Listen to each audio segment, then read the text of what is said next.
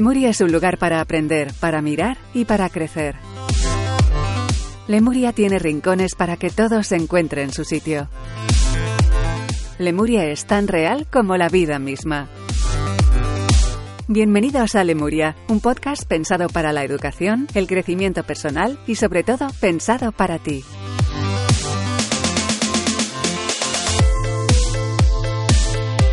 Bienvenidos a Lemuria, soy Rafael González. Abrimos un nuevo capítulo, un nuevo podcast de, este, de esta serie de podcasts que os ofrecemos y que están dirigidos al crecimiento personal, a la educación, a la psicología, al coaching. Y bueno, que creo que además abordamos temas chulos y útiles, sobre todo útiles, en algunos casos muy útiles como el de hoy. Se intenta, se intenta que es el de la gestión del tiempo. Pilar Jurado, psicopedagoga de Aprender Pensando. Buenas tardes y bienvenida. Hola, muy buena. Gestión del tiempo, o gestión de los tiempos, mejor dicho. Yo creo que podríamos hablar de distintos tiempos a lo largo de la jornada, ¿no? O a lo largo de la semana. Pues sí. Mm, yo creo que este tema mm, también tiene mucho jugo porque eh, le podemos dar diferentes enfoques. Mm, muchas veces a mí la gente me pregunta, bueno, ¿y cómo organizo la tarde para en relación a las actividades extraescolares? Yo, de hecho, muchas veces... ¿Qué actividades extraescolares pongo? ¿Cuáles no? Cuando yo te veo a ti, digo, ¿cómo lo hace esta mujer? Porque debemos decir, ya lo hemos dicho, que es empresaria y madre. Sí, bueno, pero... Mm, y además de eso está estudiando psicología.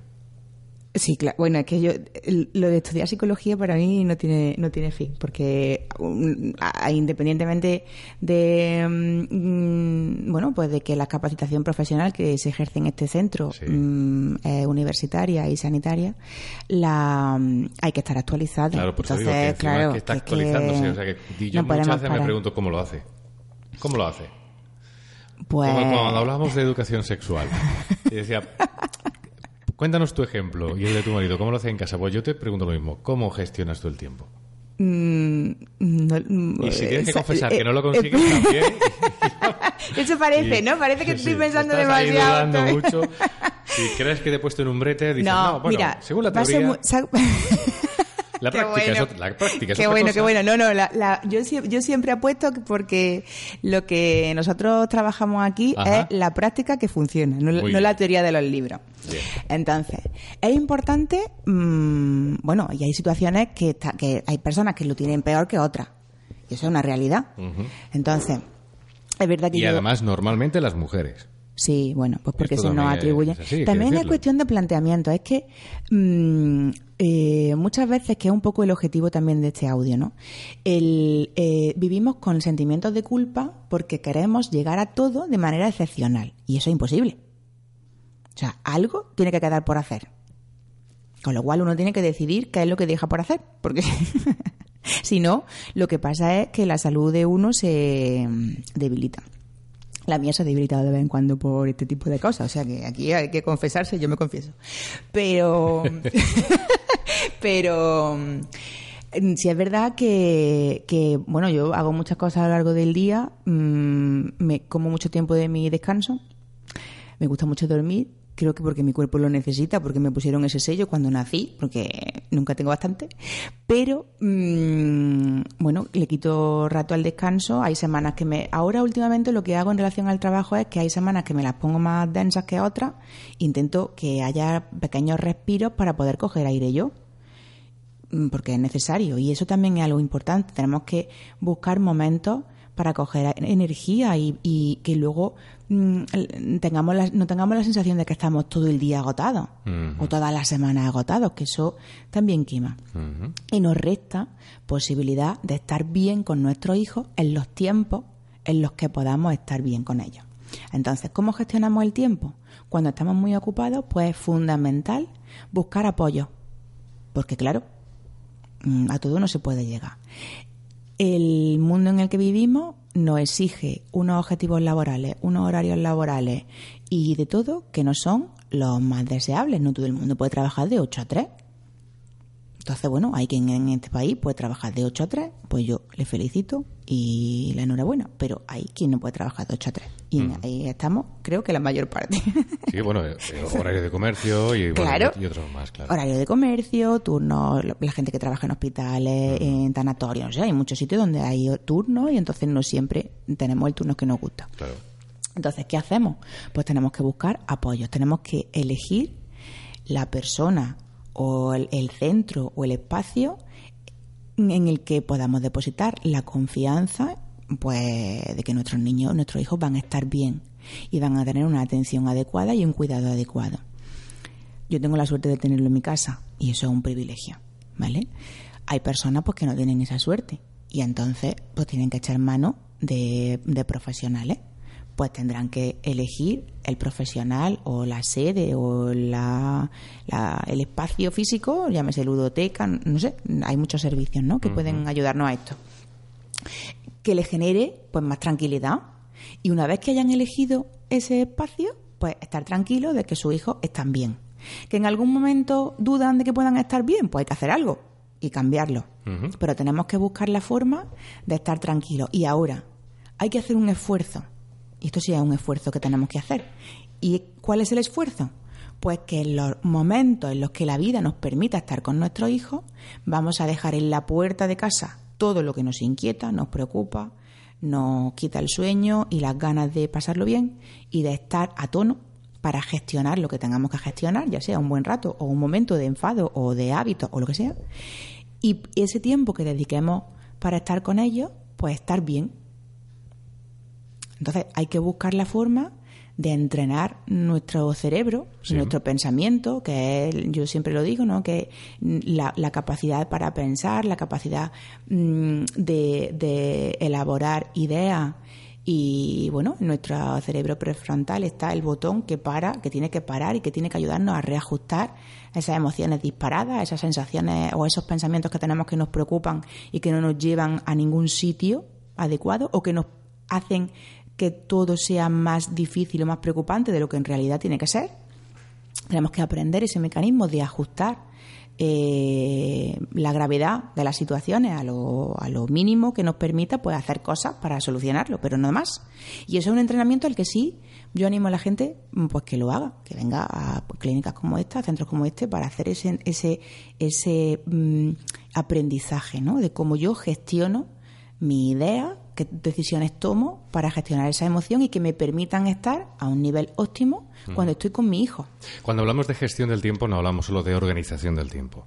Hablamos tanto de organización, en un principio, que yo creo que es importante Claro. saber organizarse. Ahora te lo preguntaré, o por lo menos eh, mm, creo que, que nos vas a dar unas pautas en ese sentido sino también a la calidad del tiempo empleado, ¿no? Claro, es que cuando de veces- gestión es un concepto global. Por ejemplo, a mí me Es pasa. Organización por un lado, Organízate, delega, no sé qué. Pues es que hay cosas que no las puedes. Tú eres partidaria de tener una agenda, de tener una agenda y distribuir el planning del día siguiente en determinadas horas, siempre dentro de una flexibilidad, efectivamente. Sí, bueno, hay que utilizar las herramientas que a cada uno le ayuden para tener el- la sensación de que controla lo que está pasando. Bueno, Muchas no veces. te puedo organizar con una agenda de papel o con- Sí, o con Trello, me, me da claro. igual, pero organizarse O es importante. Es decir, mañana es martes eh, 16, por ejemplo, y mañana martes a las 7 de la mañana me levanto, a las 7 y media ya estoy desayunado, a las 8 estoy Claro, haciendo esto. las eh, personas que, a ver, es importante, la- las personas que no, que no tengan escrito, un además. orden hecho como hábito, que no tengan el hábito interno de tener ese orden,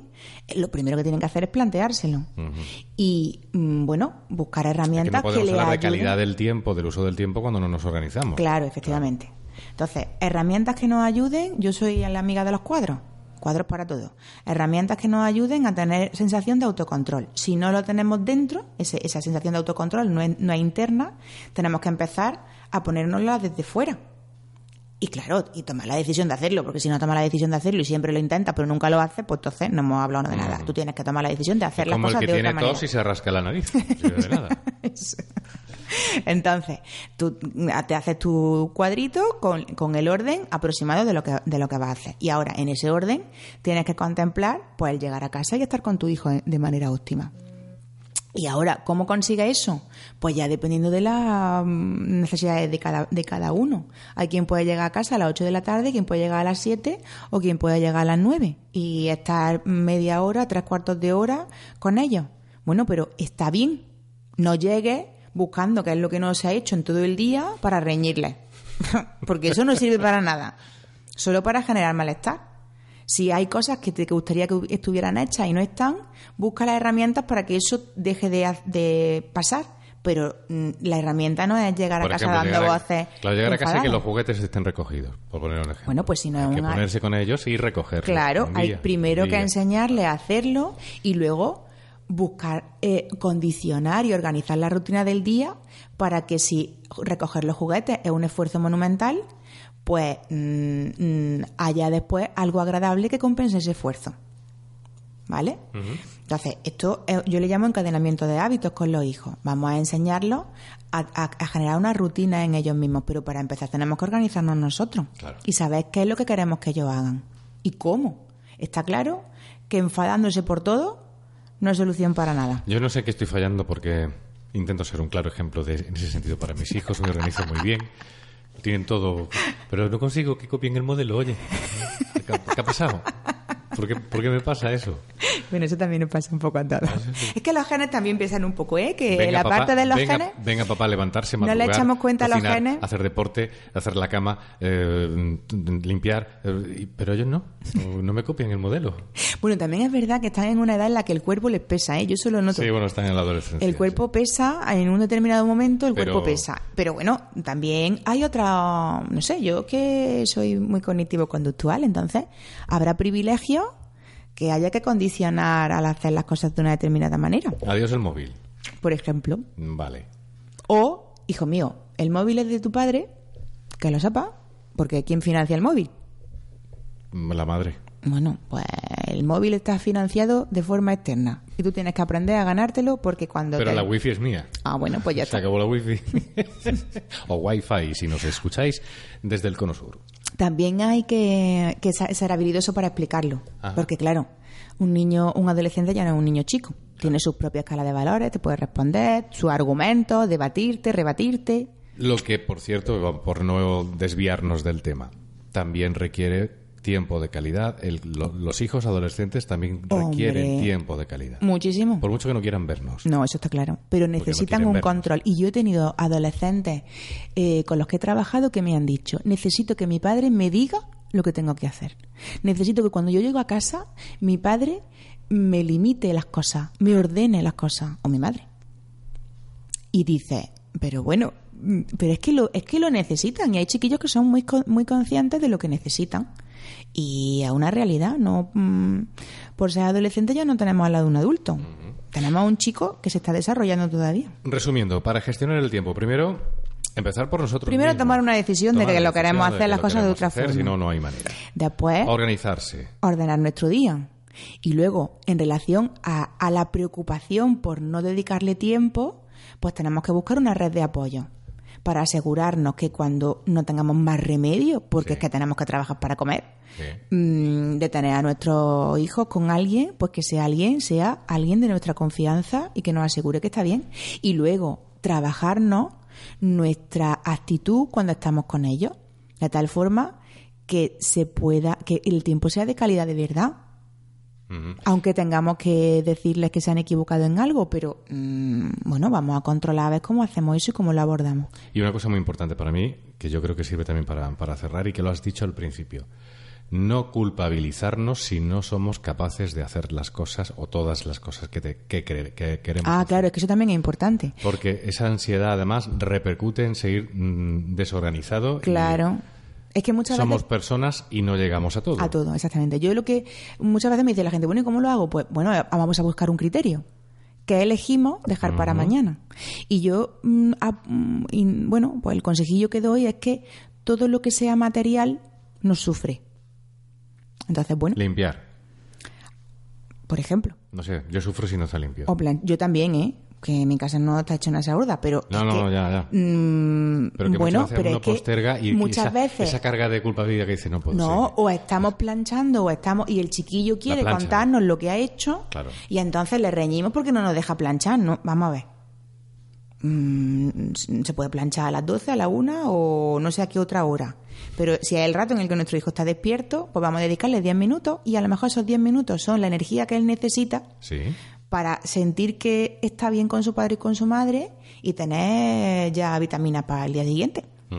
Y aún decir, déjame que tengo que acabar esto porque me quedan 10 minutos, pues no, no sufre la camisa y tu hijo sí. Claro. Eh, yo- bueno, No sé, ¿qué me- parece esto? con- mejor colofón para el programa. Casi imposible, casi imposible. Bienvenidos a Lemuria, es un programa que realizamos eh, con mucha gente, entre ellos con Pilar Jurado, que es psicopedagoga. Lo hacemos desde su centro, además grabamos el podcast en su centro. en Que me gusta a mí eh, sí. grabar esto aquí. Está Lo hacemos chulo. aquí y eh, ese centro está en Córdoba, España. Tiene una página web que es aprenderpensando.es. Y bueno, eh, si sois de Córdoba podéis eh, visitarlo. Y Sí. si no de fuera, pues también vais a, a ver. Bueno, podemos contactar de alguna manera si le apetece a, la- a través de Facebook o de por Instagram. supuesto, por supuesto que sí. Y bueno, pues volveremos en una próxima ocasión con más temas para eh, enriquecernos como padres o como futuros padres También. Y también para, aunque no seamos padres, enriquecernos nosotros mismos. Y porque, reflexionar. efectivamente, reflexionar. Porque de eso se trata y eso es lo que fundamentalmente queremos en Bienvenidos. Y que todo el mundo tiene al lado un niño cerquita. Tío, eh, primo, mm, siempre tenemos niño- la oportunidad de ser un modelo interior. para alguien. El niño interior. Ah, también. Tenemos un niño interior. Sí, también. que está, lo tenemos ahí abandonadito y Sí, eso está muy abandonado. es una pena. Más 34615 604 590 más 34615 604 590 es el WhatsApp donde puedes enviarnos el número de WhatsApp donde puedes dejarnos tu mensaje de audio, eh, tu consulta y por supuesto la atenderemos y la escucharemos. Pilar Jurado, muchísimas gracias por estar con nosotros Un placer. y hasta una próxima ocasión. Muy bien.